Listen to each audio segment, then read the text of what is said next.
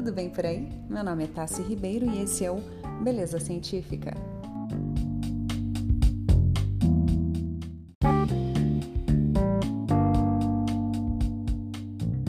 Sejam todos bem-vindos a mais um episódio e hoje eu quero mandar meu olá especial para Nanda Correia, que me marcou uma publicação da dermatologista Rafaela Ferreira que fala sobre vacina para acne. Então, esse é o assunto de hoje. E se você tiver algum assunto para pauta, pode me enviar ou marcar o arroba Carina. Bora lá?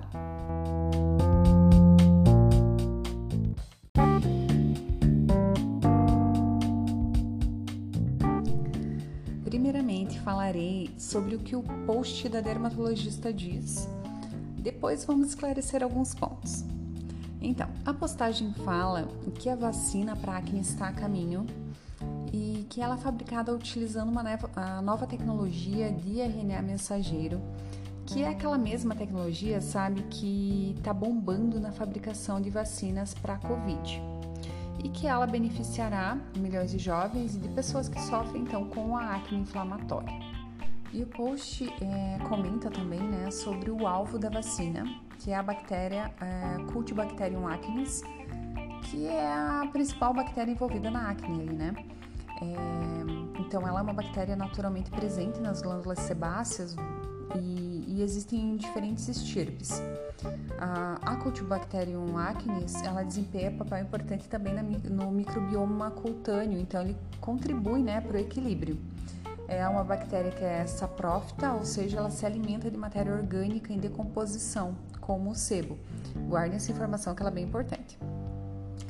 E aí o post ele finaliza dizendo que esse será um avanço considerável na dermatologia, é, reduzirá as cicatrizes e as complicações da doença e deve ser uma das novas faces da vacina de RNA.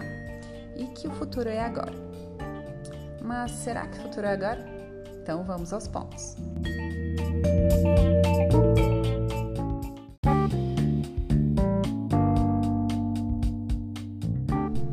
Primeiro, o mercado da acne necessita mesmo de algo novo, né?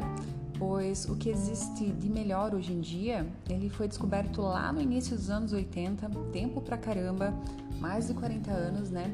Que é a isotretinoína então, sim, estamos ansiosos por novidades. Segundo ponto, está correto também que a Sanofi, empresa de origem francesa, comprou o estudo da vacina da Orange. Eu li os resultados dos testes in vitro e eles foram sim bem satisfatórios. Mas lembrem que nem sempre resultados positivos em testes in vitro ou em testes pré-clínicos são, vão ser satisfatórios também nos ensaios clínicos. E esse é o ponto que eu quero chegar. Os ensaios clínicos não foram feitos ainda e pouquíssimas pessoas foram recrutadas para o ensaio, é, conforme está lá na divulgação do estudo. Tá, mas e por que é tão importante essa etapa? A fase de estudo clínico prova que a vacina é segura, eficaz e também demonstra quais são os possíveis efeitos colaterais. Então, é, se me pedissem para eu chutar baixo, assim, sendo muito otimista, quando que essa vacina estaria no mercado, eu diria que no mínimo 5 anos.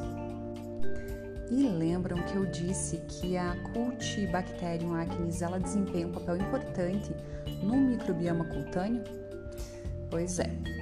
é. E como ela é o alvo da vacina, talvez possa haver um desequilíbrio na microbiota da pele, o que pode acarretar é, outros problemas. Então, resumindo, eu não estou torcendo contra, quero muito que um tratamento novo para acne surja, uh, mas eu sou um pouco menos empolgada e mais realista e sei que pesquisa científica leva tempo.